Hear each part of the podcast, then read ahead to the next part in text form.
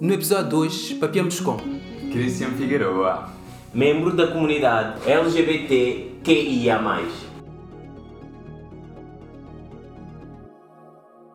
É Modi, bem-vindos a mais um episódio da Papeada. Hoje, mais uma vez, temos aqui uma pessoa connosco. Helder, tu disseste já tinhas saudades de ter aqui pessoas, que era só tu e eu. Pois, de vez em quando, ter uma terceira não é, se- não é mau. Ter uma terceira pessoa. É, ou seja, é uma relação poliamor quase aqui. Completamente. Temos aqui connosco o Cristian Figueroa. O Cristian é um amigo meu, é um amigo da Rosalinde, temos que dizer, porque a Rosalinde. Agora, senão- deixa-me dizer que é a Rosalinda. Acho que nunca dissemos. ah, Nunca disse? Não, nunca dissemos. já, já disse o nome dela. Acho que não. Vá, para quem não sabe, a Rosalina é minha noiva. Mas eu já falei aqui dela muitas vezes. Mas nunca dissemos o nome. Ok. Então, disse- então depois cortamos. Dissemos namorada, dissemos ah, noiva, mas acho que nunca dissemos a Rosalinda. Então ela vai ficar feliz. Já vai, já vai ficar contente. O Christian, ele é colombiano, apaixonado por Lisboa, vive aqui há cerca de 4 anos. Antes viveu no Brasil durante 6 anos. Considera-se um cidadão do mundo. Fez um mestrado em neurociências e deixou o doutoramento para já em pausa. Um pouco como Sócrates, não é? Não, não, se reparares, ah, eu deixei a licenciatura em pausa, tu deixaste o mestrado em pausa e ele deixou o doutoramento em pausa. Já, tudo pausado, perfeito. Estamos todos a mandar pausa aqui. Era só académicos aqui. Ele é fundador do Cuerpo Universo, um projeto de terapia holística e neurociência, entre outras coisas faz Thai Massage e tem um grupo aberto de meditação. Pode ser encontrado no arroba Cuerpo Universo no Instagram. É co-host do Storytelling Lisboa, um projeto em que duas vezes por mês pessoas partilham, pessoas reais, há que dizer que são pessoas reais, não há, não há atores, não há pessoas que vão para lá uh, debitar algum tipo de informação premeditada, pessoas que partilham histórias com base num tema em específico.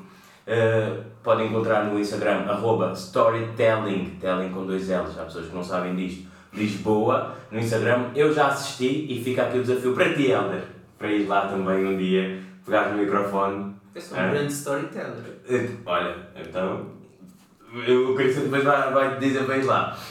Ele identifica-se como homem cis gay, que depois já vamos falar sobre o que quer dizer, e não gosta de pessoas com mentes fechadas, inflexíveis e que sejam incoerentes. Em geral, isto é o tipo de pessoas que me incomoda. Pessoas que não entendem o papel no mundo nem na sociedade desafiam-me constantemente também. Christian, bem-vindo, obrigado por aceitares este convite. O que é que faltou dizer sobre ti?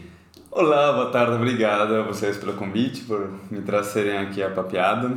É, olha, faltou por dizer muita coisa, mas acho que 40 minutos não vai dar tempo de, então, por enquanto tá bom, por enquanto tá Mas alguma coisa gostarias de adicionar? Olha, eu não gosto de calor, agora que estou passando calor.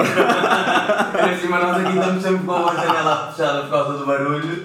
Não, não, mas pode deixar, eu tô pensando que o verão começou e eu começo a sofrer, porque apesar de eu ter crescido em Bogotá, que é uma cidade... Na verdade, Bogotá é uma cidade fria, as pessoas se chocam com a informação de que na Colômbia não há estações. Então eu não me acostumo com climas muito quentes ainda.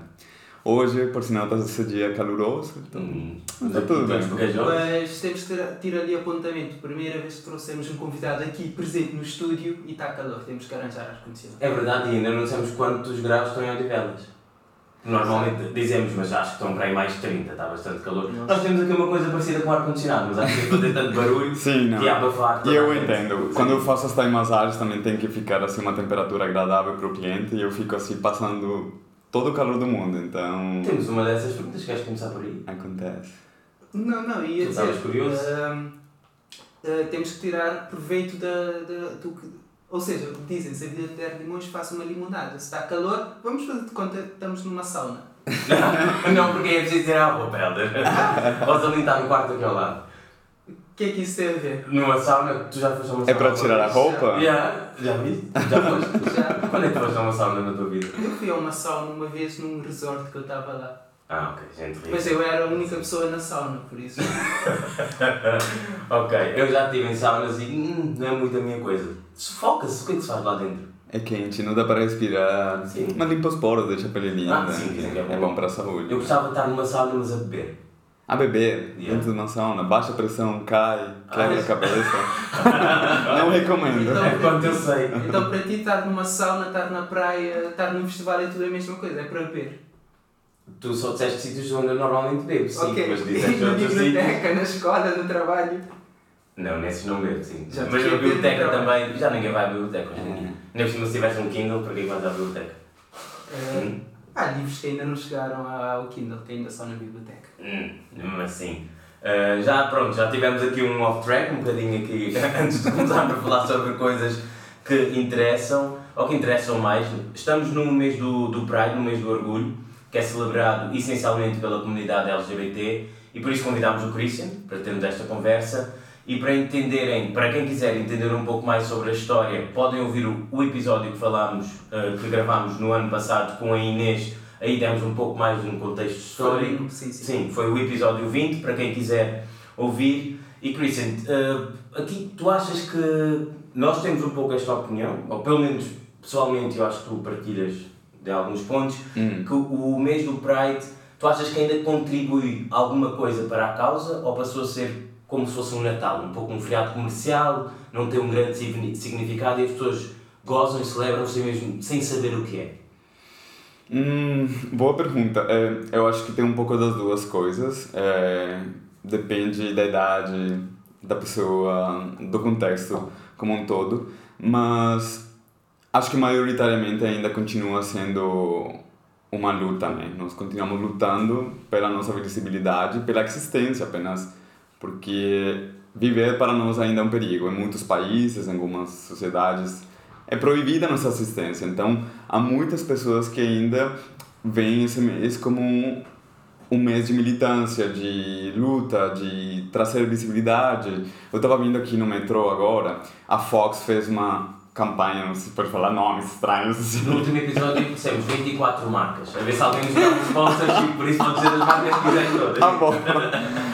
E eles estão com uma campanha incrível que eu nunca tinha visto aqui em Lisboa, em Portugal, de pôr eh, significados de palavras. Isso é muito importante, porque as pessoas de fato não sabem o que, que significa ser gay, o que significa ser trans, o que, que... muitas coisas, mesmo dentro da comunidade gay, essa informação não consegue permear todo mundo, né? Porque há essa, essa utopia de que, como a gente tem internet agora, a informação chega a todo mundo.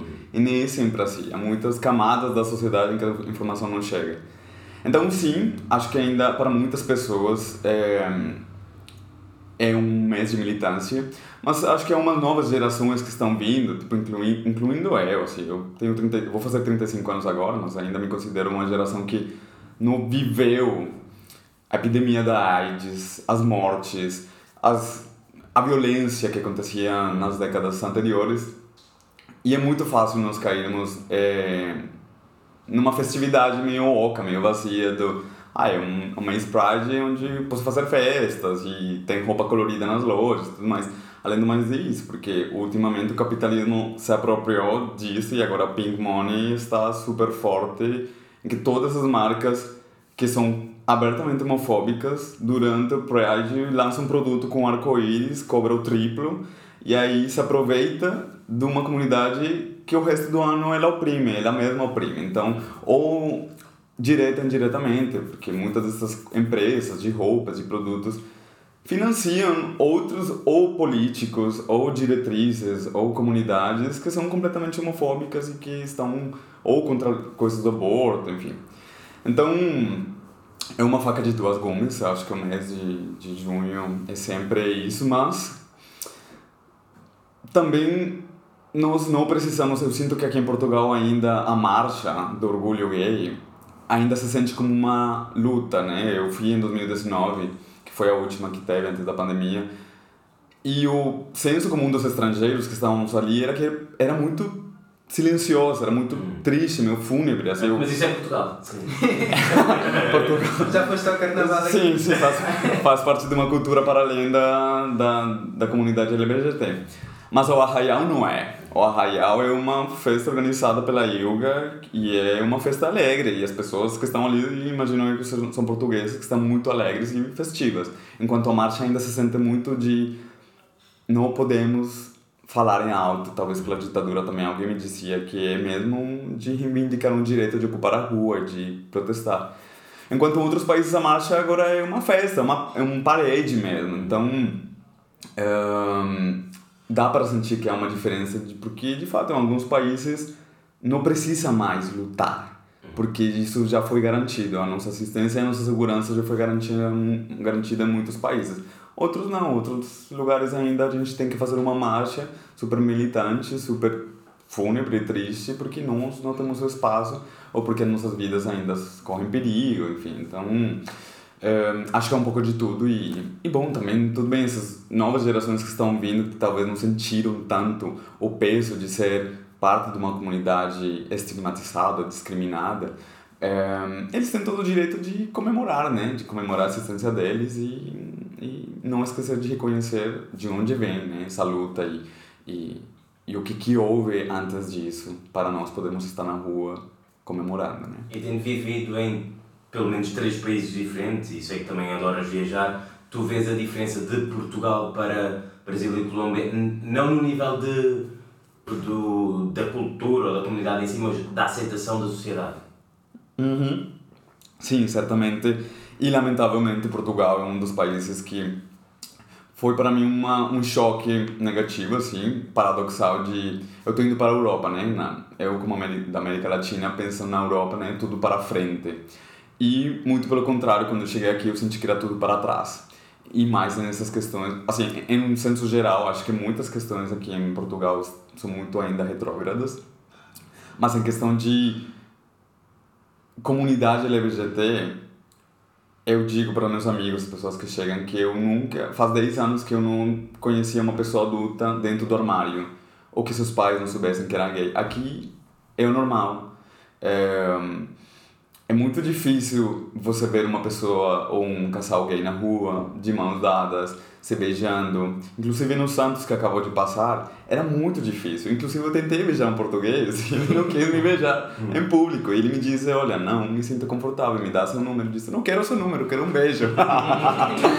Coisa que na Colômbia, Argentina ou Brasil certamente teria acontecido muito mais simples. Aqui, então, eu sinto que ainda há esse medo de ser visto, esse medo de ser reconhecido, esse medo de alguém me ver, alguém do meu trabalho, alguém da minha escola, alguém da minha família me ver ou forem contar.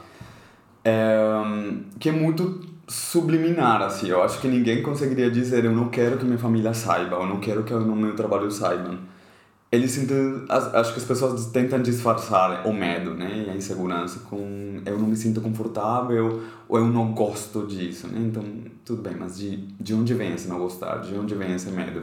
Então, comparado com outros países, sim, certamente eu acho que Portugal é um dos países onde eu já morei, né? Eu não conheço outros países, eh, não morei em outros países europeus, mas sim, eu sinto que está assim há uma há uma, há uma década de trabalho pela frente para para a cultura portuguesa em geral, incluindo a comunidade LGBT, com certeza, que ia mais. Então, não, não está muito mal a convergência da comunidade LGBT de Portugal com outros países. Se formos comparar economicamente, Portugal está há 30 anos do resto da Europa. Por isso, se formos por aí, se calhar há coisas que, há coisas que precisam ser feitas em Portugal, normalmente, na, eh, nomeadamente na comunidade LGBT, mas há muita coisa em Portugal que é preciso ser feita, não achas? Eu acho que sim, mas eu acredito também que em mais ou menos 10 anos o Cristiano já vai conseguir aquele beijo. também pode ser, sim. Né? Olha, já mais anos, 10 anos, anos consegues ver mais beijos. Sim, consegues muita coisa em 10 anos. Vamos ver se eu, se eu estiver por aqui ainda insistindo nos portugueses. Não, não, Tem uma amiga que eu digo que estou fazendo pesquisa antropológica com Mesmo se vier em outro país, podes vir, eu garanto. E antes de continuar, antes que eu esqueça também, eu estou fazendo um trabalho interno meu também, eu queria trazer aqui o convite para vocês e para as pessoas que estão ouvindo da sigla, né? A sigla mudou recentemente e dá para ver a mudança que eu já não acompanho, assim, é tanta uhum. informação que agora se diz LGBT que ia mais, né? Sempre por causa. Do... Era a próxima pergunta, eu estou de segue, segue. Em vez de eu perguntar, assim falas. Sim, então vão se adicionando, né? Comunidades. A comunidade no início era muito dos gays antes, os gays brancos aí, bom. Há, há muitas camadas interseccionais dentro uhum. da comunidade e agora a gente demora um pouco mais, mas a gente precisa lembrar que há muitas minorias dentro de uma minoria já super grande que precisam ser viabilizadas e nomeadas. Então, para mim, o trabalho, porque para mim sempre foi LGBT, ponto. Agora não tem que ir a mais, porque, bom, tem um plus de de um leque de oportunidade, não de oportunidade, mas um leque de possibilidades é, do, dentro do espectro da sexualidade, bom, tudo isso que agora, é, em que as pessoas não conseguem se definir também uma coisa ou outra, então tem ali... Elas podem fazer parte de uma comunidade sem se identificar. A pergunta que tinha aqui, vou dar um twist, até porque disseste, para ti LGBT, tudo o que venha mais, tipo, todos os dias muda alguma coisa. Eu ainda também, quando me refiro à comunidade, digo LGBT, por comunidade e porque já são muitas letras e depois uma pessoa perde e, e se dizes mal a letra é ofensivo e depois é tudo mal. Mas tu achas que com tantas facções ou lados dentro da comunidade acabam por se atropelar um pouco uns aos outros e acabam por não contribuir para a causa que no, no fim do dia é não queremos queremos que todos sejamos iguais e respeitados Hum. que é o que eu vejo de fora É, sim, não. É, porque quando, quando tu bota todo mundo no mesmo saco, é, tu apagas a existência dessas minorias. Eu não sou um homem trans, eu não sou um homem negro, eu não sou, sabe? E eu não posso botar todo mundo e dizer, ah, a comunidade de sexualidade diferente. O que que é diferente? O que que... Porque, sabe? vai ter que ter um normal. Não é uma normalidade. Então, é muito difícil nós dizermos, pegar tantas coisas diferentes e botar um nome só.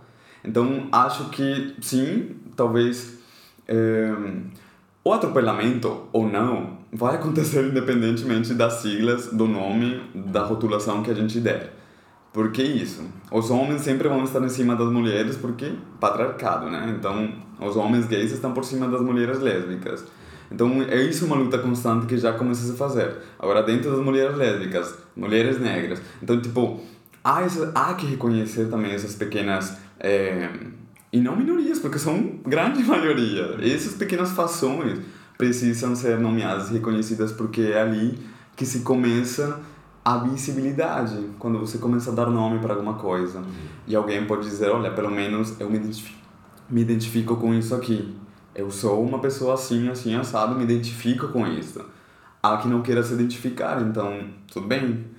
Mas acho que não pode se generalizar tanto e botar todo mundo no mesmo saco, porque hum, acaba se apagando e, e se ignorando. Que foi o que acontecia, o que acontecia muito antes. Nos gays, as pessoas pensavam nos gays eram os homens gays. A, a comunidade LGBT eram os homens gays brancos, cis, pronto. Então, e o que acontece com as políticas públicas das outras comunidades, sabe? Agora temos um centro, por exemplo, temos aqui em Lisboa o LX, é, o Checkpoint, que é um centro de testagem para homens que fazem sexo com homens. Muito bom, é um centro, um, um centro gratuito, onde todos os homens que fazem sexo com homens podem ir se testar. Aí tem outra sigla que mudou, que já não é DST, mas IST, porque não são mais doenças sexualmente transmissíveis, mas infecções. São infecções que vêm, são tratadas e vão. Não é uma doença que fica com você para sempre. Também é super difícil para mim dizer isso agora, IST. Não há para mulheres, que eu saiba. As mulheres não podem ir lá. As mulheres lésbicas vão para onde? Onde estão as mulheres lésbicas em Lisboa, primeiro? Não sabemos. Normal. É normal, exatamente.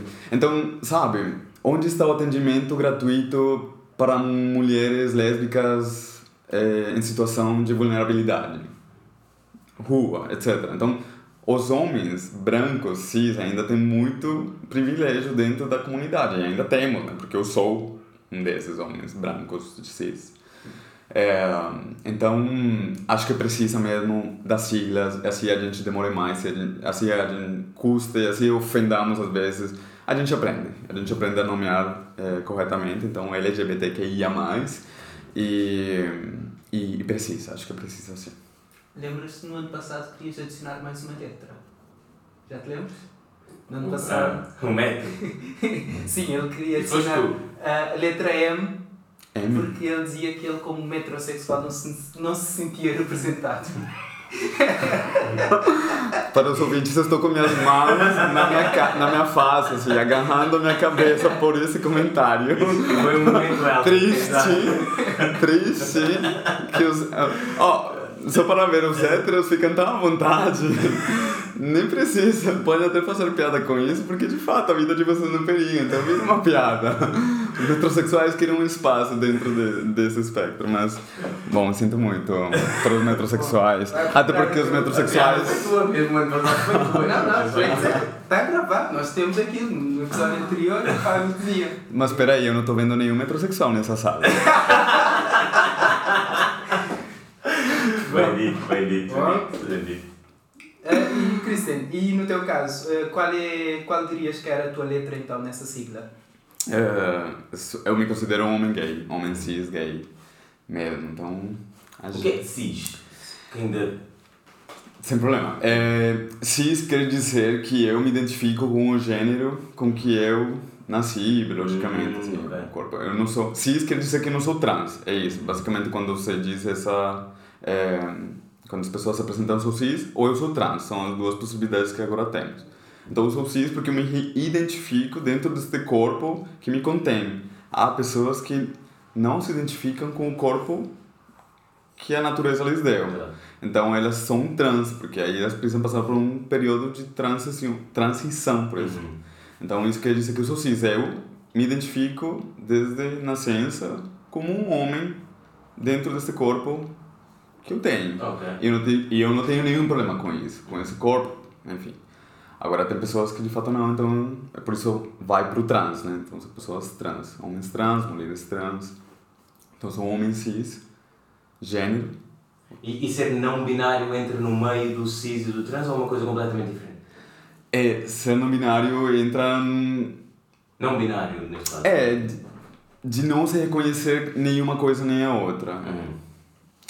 Eu devo dizer que eu não tenho é, estudado muito não binarismo, assim, mas. E, e eu acho incrível também a mente humana, porque também isso tudo vem de um processo fisiológico, neurológico, né? De, de não se reconhecer, de reconhecer o nosso corpo, mas é, é, não se identificar nem homem nem mulher. Então, o que, que você vai dizer para essas pessoas? Elas estão contidas além de um corpo, né? Biologicamente, elas têm um corpo. Então, é, é respeitar que apesar delas terem um corpo, que para todo mundo diz, não, mas tu é uma coisa ou é a outra. porque Tu tem uma, uma fisiologia e uma fisionomia, anatomia X ou Y. Mas as pessoas não conseguem identificar com nenhuma das duas. Então, é dizer tudo bem. Uhum. E, e perceber isso, né? Aprendeste alguma coisa hoje? Aprendi. Tu chegaste agora, chegaste agora à conversa?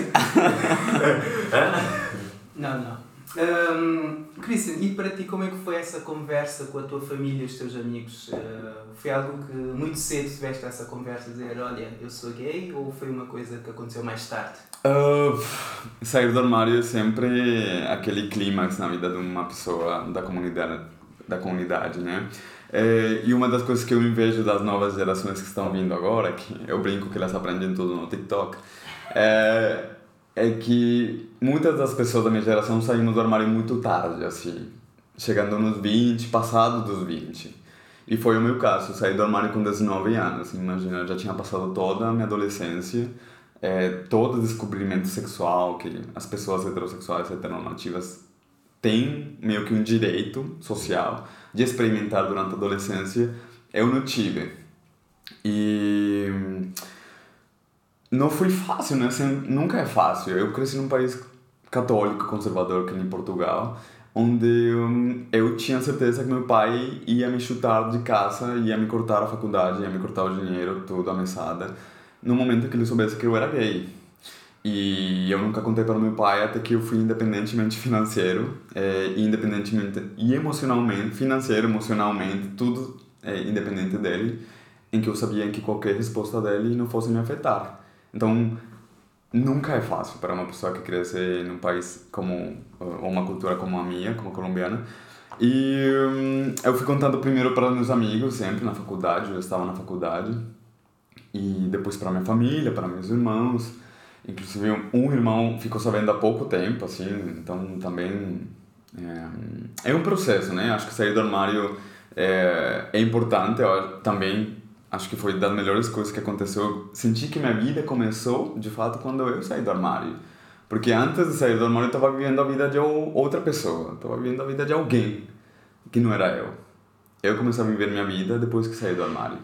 Então eu penso agora nessas pessoas que conheço aqui, que têm 40, 50 anos, que nunca contaram para os pais, para os amigos, no trabalho. É muito sofrimento dentro de uma pessoa só e dentro de um corpo só. Tem que fingir uma coisa que você não é e tem que viver duas vidas, porque é isso que você faz quando você não pode ser quem você é. Você tem que viver duas vidas para sobreviver ou para se relacionar, enfim. Um, mas é isso. Eu fiz no momento que eu senti certo, assim, acho que também todo mundo sente um momento de não aguento mais ou não dá mais. Também acho que um, cada um é muito... Acontecia-me muito de eu namorar pessoas que estavam dentro do armário e eu querer botar uma pressão é, para saírem do armário, enfim. E hoje eu entendo que não, cada pessoa tem seu momento, cada pessoa sabe a família na que cresce, os amigos que tem, o meio que ela vive, os perigos que ela corre. É, e aí é uma coisa muito individual. E essa semana está rolando um bafafá, como dizem no Brasil, porque uma atriz, a Rebel Wilson, foi meio que coercida por um jornal australiano a sair do armário, meio que botaram um deadline assim para dizer para ela assumir o relacionamento com a namorada dela. E ela de fato saiu do armário essa semana. Só que dias depois ficou sabendo porque ela denunciou que o jornal tinha botado uma pressão nela, que se ela não sair do armário, eles iam meio que jogar a notícia fora. Isso, uma coisa que eu considero deveria ser um crime. Assim como é um crime você é, falar o status do, da HIV é, sobre qualquer pessoa no trabalho, em qualquer lugar. Não sei se aqui em Portugal acontece isso, mas no Brasil é considerado crime você fazer o disclaimer do status. Não, mas aqui é como se fosse uma chantagem também, chantagem. Isso. É, mas chantagem é crime? Sim. É considerado crime? Bom, não sei. É.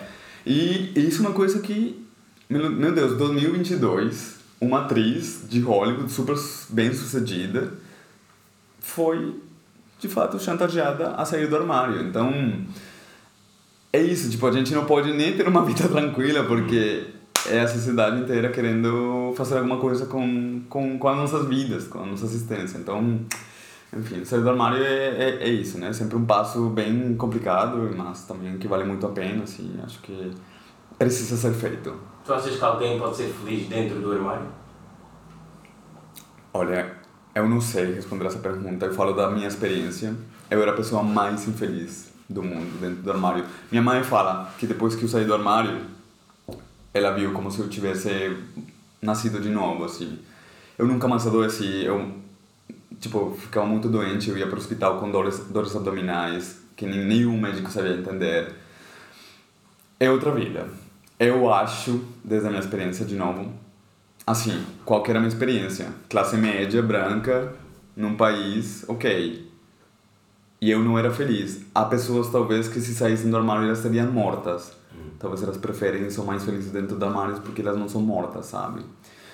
Cortadas as mãos, sei lá, eu já escutei cada coisa. As jogadas, como fazem, sei lá, jogadas de um penhasco, como fazem com os gays em alguns países do mundo. Então, eu pessoalmente não conseguiria viver dentro do armário, mas tem muitas pessoas aqui dentro do armário, por isso que talvez a marcha gay seja fúnebre e não uma parede, né? assim fica difícil. Sim. Uh, Christian, e já sofreste algum preconceito ou discriminação simplesmente por ser gay? Ou homossexual, neste caso? Uh, bah, tantas e muitas que eu nem consigo escolher um. Vocês querem escutar as histórias? Vamos para o storytelling. Eu é... conheço. Eu já conheço. É. Algum. Sim, certamente. A grande questão da homofobia é que ninguém gosta de assumir que é homofóbico, porque né, é uma coisa mal vista socialmente. Ninguém gosta de dizer eu sou racista, eu sou homofóbico, eu sou machista. Ninguém. Machista, ninguém, né? As pessoas fazem de uma forma muito velada. Então, quando as pessoas te agridem, elas não conseguem ver que elas estão te agredindo por ser homofóbica. Então, quando eu penso uma história ou numa situação, fica muito difícil. Se eu contar a história, você vai dizer, ah, mas não será a relativização, né? Porque, mas não será que era por tal coisa? Mas não será que você estava, hum, a gente como parte da comunidade, a gente sabe que a gente está sendo agredido gratuitamente por ser gay. Agora, o ato em si não parece um ato homofóbico. Então, aconteceu comigo, bom, do topo da minha cabeça. Veio é, há uns três semanas atrás, não, mentira, uns três meses atrás talvez, eu saí do storytelling, fui jantar com um amigo gay, estávamos falando sobre o livro que ele estava escrevendo, eu contei uma história muito importante da minha vida pessoal, sexual dentro do storytelling, que foi a adição de coragem. E fomos jantar numa quarta-feira, na Baixa, saímos, fomos agredidos por uma gangue de 10 adolescentes. É, gratuitamente, assim. Eles realmente viram acima de nós, nos bater e, e, e fomos agredidos. E a pergunta de todo mundo, vocês acham que foi um ato homofóbico? E eu digo, eu não sei, porque as pessoas não disseram nenhuma palavra de calão homofóbico.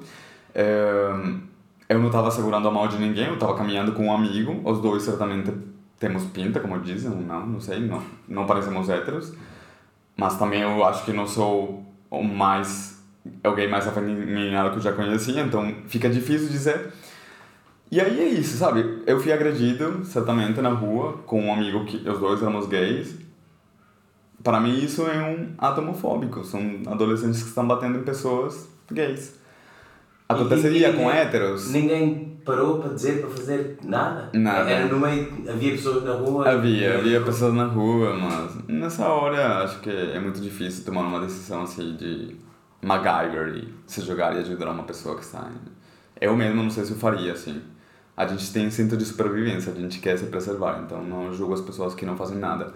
Mas, mas sim, foi no, na baixa ali mesmo, descendo do armazém do Chado, um, cheio de pessoas, meia-noite, uma quarta-feira qualquer. É um ataque homofóbico? Não é um ataque homofóbico? Para mim é, para outras pessoas, eu postei lá nos grupos dos estrangeiros dizendo: olha, cuidado, até porque eu não sabia nem o que, que se fazia em Portugal quando você é atacado.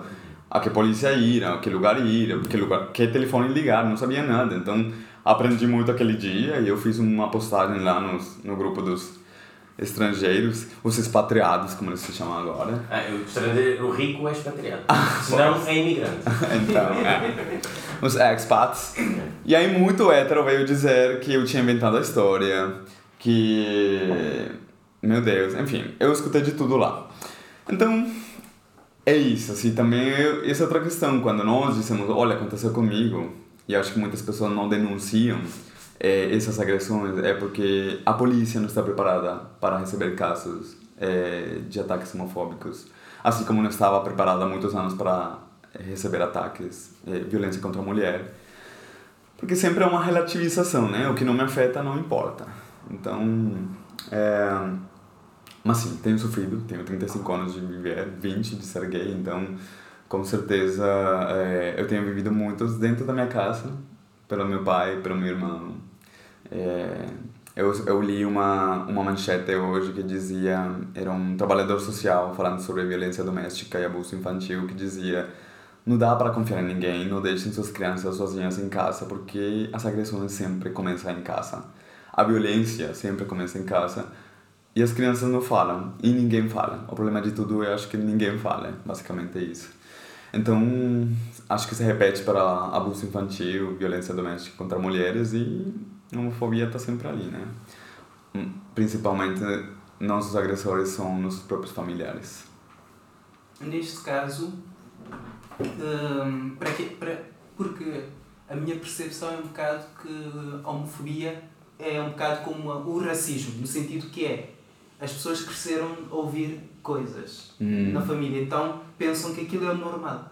Por exemplo, eu já tive uma vez na universidade, na fila da cantina, para apanhar a comida, havia um último prato que ninguém quer.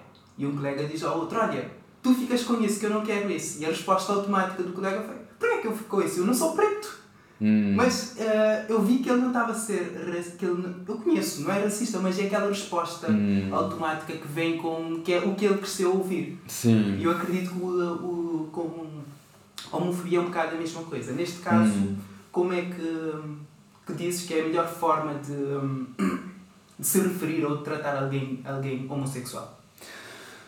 Bom ponto, porque olha que eu acho que Portugal é um dos países onde, onde eu jamais escutei essa desculpa. Eu vou chamar de desculpinha com toda a vontade do mundo, porque só porque uma coisa se repete por muitos anos e é tradição e eu fui ensinado assim e foi assim que meus pais me ensinaram e é assim que todo mundo faz, não é desculpa para a gente não aprender a fazer diferente. E por isso a grande palavra do século é a deconstrução, né?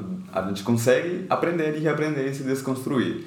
Então, hoje no trabalho, eu tenho que ficar o tempo inteiro sendo o chato, policiando as pessoas de dizer tudo bem que você diz que em Portugal você diz que trabalho de chinês é um trabalho chato. Hum.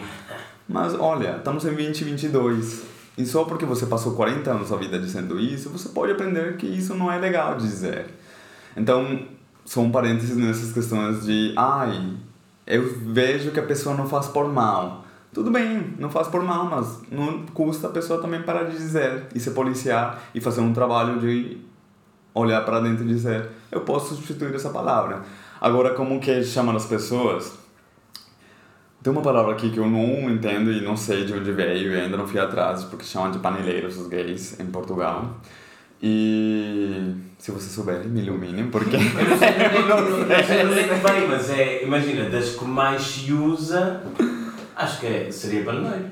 Sim, é a que eu já mais ouvi. Sim, acho. Está nos grafites, nas paredes, enfim, tudo que é lugar. Por acaso não sei o significado de onde veio. É, e, é, dá um Google aí enquanto eu falo. é, acho que para os gays ou para a comunidade também acontece muito como o racismo. Assim, na Colômbia tem muitas pessoas que chamam de negro de carinho. Meu, meu pai chama minha, minha mãe de negra e minha mãe não era nem negra, nem de cor. Então, Acho que com gays acontece muito. Perguntar para a pessoa como você prefere ser chamada. Eu prefiro ser chamado de gay do que homossexual, porque homossexual me parece que me dá um tom desgostoso, assim, uma palavra feia, tem um som feio, parece uma doença mesmo. Então eu prefiro ser, chamado de gay. No Brasil sempre é uma discussão sobre bicha, porque dentro da comunidade nós nos chamamos meio engraçadamente de bicha como nossos amigos. Agora um hétero vem me chamar de bicha, não pode. É então tem. Ok. É como amiga. Isso, exatamente. Tem essas Já inter... discutimos com pessoas por causa disso. E eu mais do que tu, tu não discutes com ninguém. Pois. Eu guardo as minhas discussões aqui para a papiada. Muito bem. Tem essas coisas que, é, que não faz parte dentro da comunidade, não entende. Não entende porque a gente se incomoda que uma pessoa aleatória no meu trabalho venha e me chame de bicha. Não, calma lá. Você não entende. Eu, eu falo desde um lugar do, lugar de fala, né? redundantemente. Agora, se um hétero branco não tem nada a ver, vem e me chama de bicha, eu entendo que a pessoa talvez não tem nem ideia do contexto de nada do que meus amigos, que eu conheço há muito tempo, papapá, que eu permiti também que meus amigos me chamassem assim. Então, acho importante, assim, se você não sabe como chamar, pergunte. Acontece muito hoje quando... Chama o teu nome. Ou chama pelo nome. Bom, sim, é, mas se a pessoa está querendo chamar alguém de... Ah, ofender? Isso. Ah, sim, sim, sim. Ou não, até, sei lá, não sei. Acontece muito com as pessoas trans hoje em dia. Elas mudam de nome, elas mudam de, gênero, de, de pronome. As pessoas ficam, ai, não sei como chamar, parece um homem, mas está vestido de mulher. Pergunta, está vestido de mulher? Bom, talvez ela queira ser chamada de ela, e talvez tenha um nome feminino. Pergunta como que a pessoa quer ser chamada. Então, acho que nos falta um pouco de proativismo nesse sentido de ir lá e dizer, olha, não sei, desculpa, não sei como te chamar, como tu prefere, que eu me... Olha, desculpa, se favor. Não, não, era o que o Christian Em português é fácil. Era o que o Christian dizia há pouco. Tudo se resume à comunicação. Sim. Basicamente. Comunicação. Um grande então, problema e, e falar em comunicação, o Google não sabe o que é banaleiro também. Eu vi aqui umas coisas, mas as fontes não são confiáveis, não vou estar a dizer o que li, não Tudo bem, é um... A única coisa é que faz panelas, isso eu já sabia, mas daí a conotação de ser ofensivo para, para o homem homossexual aqui não... Mas panela aqui em Portugal é de onde se cozinha, não é? Sim, sim, sim. Tá, é. sim. Então, não sei de onde é que está, mas... Pois, não faz sentido. Quem souber, olha, pode partilhar connosco. Exatamente. Deixa nos comentários. Exatamente. é, Helder, estamos a chegar ao fim, tens aqui. Estamos a chegar. Acho que tinhas uma pergunta. Não, eu tenho uma pergunta para vocês. Ah, calma. À vontade. Calma. Eh, quantos amigos gays vocês têm? Ou dentro da comunidade? Vocês, como homens héteros. mais bi que gay. Vocês têm mais quem? Mulher. Lésbicas? Bi, bi. Bissexuais? Sim. Coitados dos bissexuais, também desaparecidos, ninguém acredita neles. Existem, existem, as pessoas podem ter gostos por homens e mulheres. Eu, eu posso dizer que já tive esta conversa a brincar com a Inês. Ela teve cá ah. uma vez. Eu disse: são gulosos, querem tudo. tu deste aparecer, não sei o que. Eles não escolheram, né? Vamos lembrar que a gente não escolhe, mas sim, sim. É bom, não passam fome, como eles dizem na Colômbia. Tenho conhecidos, amigos por acaso não. Conhecidos. Eu, eu faço essa pergunta porque alguém me fez uma pergunta relacionada... Quando a gente fala em minorias e em população vulnerável, é sempre importante ver onde que estão essas pessoas, porque as pessoas existem.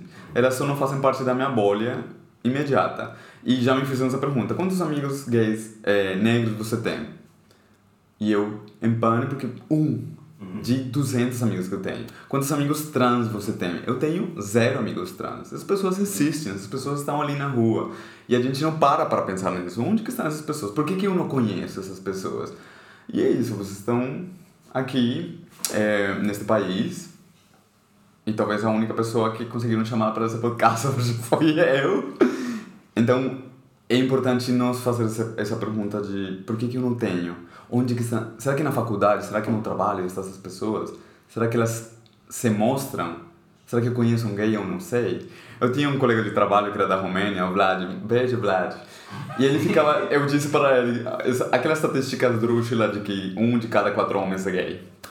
E aí ele ficou chocado porque ele diz: Eu não tenho nenhum amigo gay. Você é. Ele tinha 30 anos na época que nem eu. Ele disse: Você é a primeira pessoa gay que eu conheço. E eu disse: Isso é impossível que você tenha crescido num país e você não conheça um gay e que eu seja a primeira pessoa aqui em Portugal que você conhece. Eu digo: Amigo, sinto muito dizer, mas algum dos seus amigos, no mínimo, é gay. E aí, enfim, isso é, foi não, para outra ele história. Podia ter, ele podia ter só dois amigos, não chegava ao terceiro fazer Não, quatro. ele tinha um monte de amigos.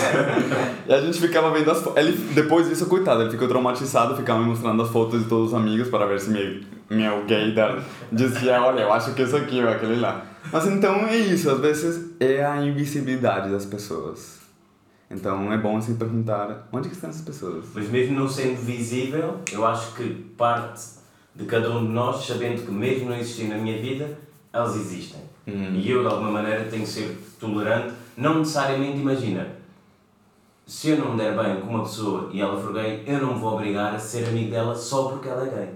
Hum. Entendes? Se eu não gosto da pessoa, não é isso que vai atenuar o que eu acho sobre a pessoa. Hum. Se não é uma boa pessoa, é uma pessoa necessária qualquer outra sim, sim.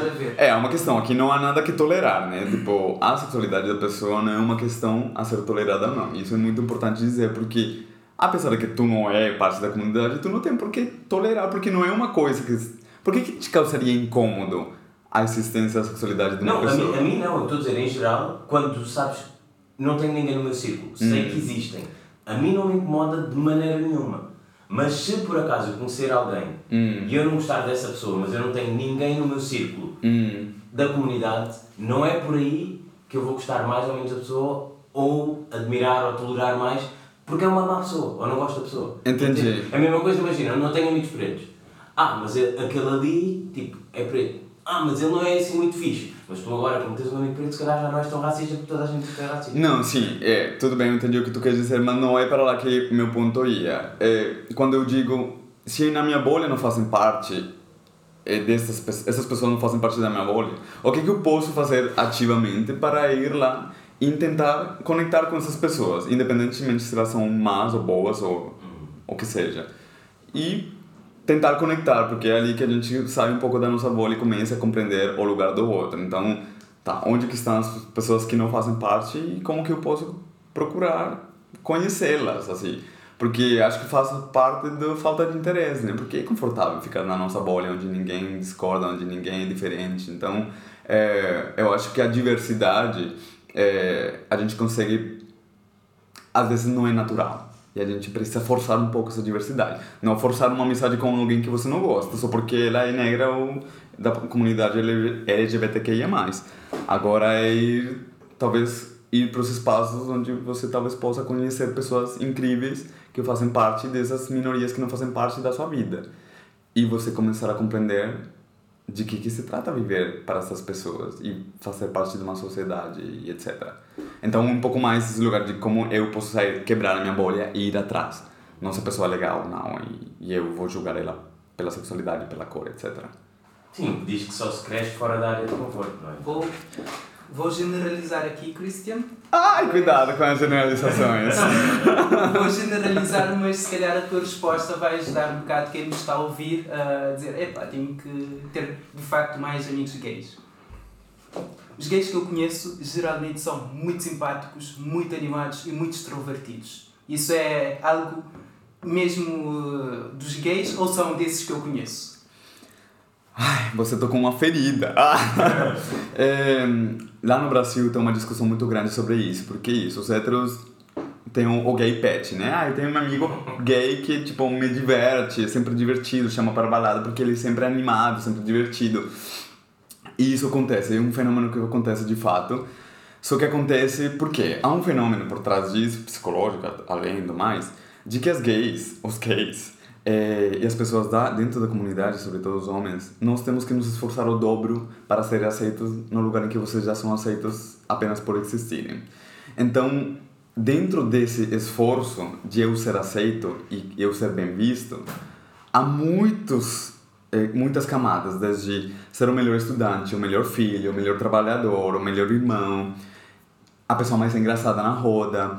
Então, porque a minha existência, eu sou falhado. Eu nasci gay, então eu vim defeituoso. Esse é essa é a crença que todos os homens, todos, de, cuidado com as generalizações, a maioria, é, nós crescemos com isso, né? Eu sou defeituoso, ninguém vai me querer, ninguém vai me amar, porque eu sou defeituoso, não sou heterossexual. Então eu tenho que compensar isso com muitas outras coisas. Então, dentro da comunidade LGBTQIA+, tem esse fenômeno de não sermos super é, acabamos compensando, basicamente. É um efeito de compensação e de supervivência. É de supervivência, basicamente. Então, é, no Brasil, não é mais permitido dizer que os gays são engraçados, que eles gays são... Porque acaba sendo como um um gay pet, assim, um meio que um insulto. Tipo, ah, eu só saio com as gays porque eu, né, então, de novo, eu me ponho no centro, eu me divirto com os gays. Eu sou mais feliz com os gays. Tá, tudo bem, mas... É discriminação positiva, mas é discriminação. Não sei se positiva, mas, tipo, ignora por completo o sofrimento por trás de toda essa pessoa para ela ter que se botar nesse papel de palhaço para ela ser aceita num círculo social, é, qualquer que seja. Então isso acontece, mas há que ter muito cuidado com, com, com esse tipo de, de, de associação, né? E, e, entender que esse lugar e que esse fenômeno se dá, se dá sim, mas vem também de um trauma é, que foi gerado através né, de muitos anos de dor e sofrimento que a gente basicamente compensa para sobreviver na, no lugar onde nós estamos. Por acaso. Ficaste esclarecido? Não, não, faz, faz, faz todo sentido. E eu reparei na tua explicação um bocado do paralelismo. O que, perdão? Paralelismo. Paralelismo. As pessoas brancas terem um amigo preto porque é cool. Uhum. Mas Descolado. consegui perceber, consegui perceber. Para conhecerem as discotecas africanas, senão não conseguem. Também, também discotecas africanas, porque. Uh, sim. Uh, Cristian, estamos quase mesmo na. Não, nós já- na- A conversa está muito interessante. Está muito interessante, mas. uh, Vão ter que me chamar de novo. Exatamente, estamos a fazer uma comidinha boa lá dentro, por isso hoje não vamos pedir Mac, não é? Pois nós pedimos sempre Mac, mas hoje pronto, estamos a gravar. Não, mas No eu outro sei dia- claro, que tens ali uma questão, mas antes de irmos à tua questão, gostava de fazer também uma questão ao Christian, que é que barreiras achas que ainda faltam eh, quebrar na sociedade em Hum. relação à comunidade LGTB? LGBTQIA+. Barreiras a quebrar na sociedade. Olha, lamentavelmente ou não, afortunadamente ou não, fazemos parte de uma sociedade que regra é regida por leis e políticas públicas e governos.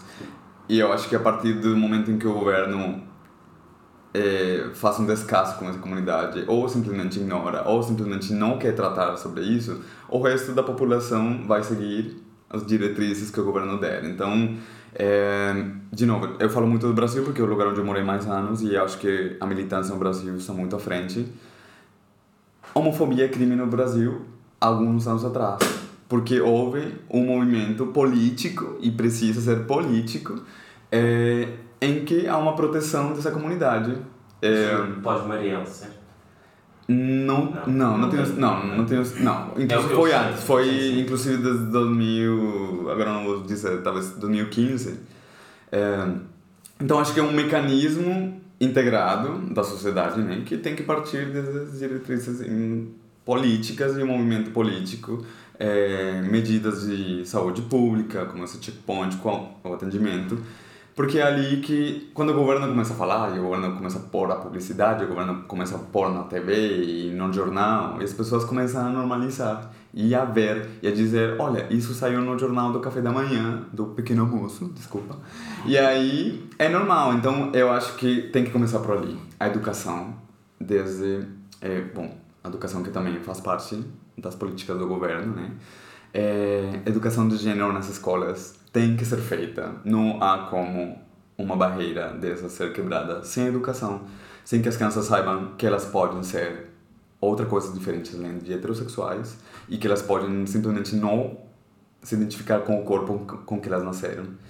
Porque eu não sabia que eu era gay até que eu fui entender o que que era um gay lá quando eu tinha 14, 15 anos. Então, se eu na escola tivesse tido informação de que existem pessoas gays, talvez o processo teria sido menos doloroso e mais rápido. Então, é, acho que são esses dois pilares: políticas públicas e educação é, básica primária. É, olha, temos aqui mais ideias que muita gente que anda aí a governar o país, por isso. É verdade. O Fábio, como futuro vereador do Odivelas, tens ali, tens ali ideias para começar a criar a tua plataforma. Não, mas é verdade, porque muitas vezes ouve-se ouve falar, mas ninguém diz coisas concretas. Tu conseguiste dar dois pilares em dois minutos.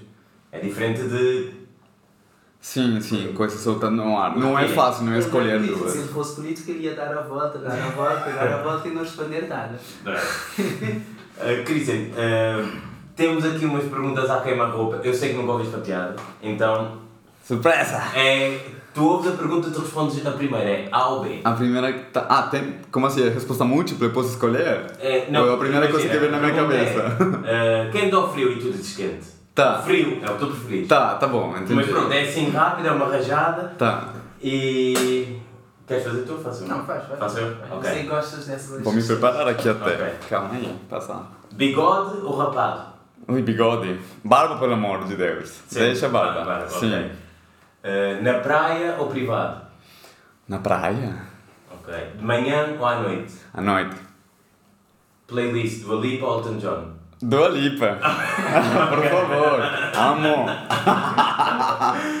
ok, e para terminar, Não sou tão velho. Helder, Essa que é a nossa pergunta da praxe, a última pergunta que fazemos sempre. Ah. Como é que descreves essa experiência papiada numa palavra?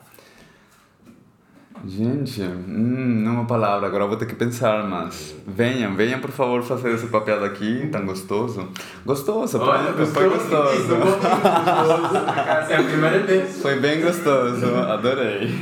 Ok, e terminamos assim. Sim, sim. Ah, antes de terminar, Christian, ah, andas a ler, a ouvir, a assistir alguma coisa que gostasses de partilhar? Hum, eu tô, Recomendações. Eu tô lendo um livro, mas ele é médico, então acho que as pessoas não vão achar tão interessante. É, eu tô escutando, sim, gente, sexta-feira vai ter um show de uma cantora mexicana que Está se chama... domingo. Ai, bom. Ah, Desculpa, depois vocês vão ouvir. Se Diz o nome, chama, diz o nome dela. é, Silvana Estrada.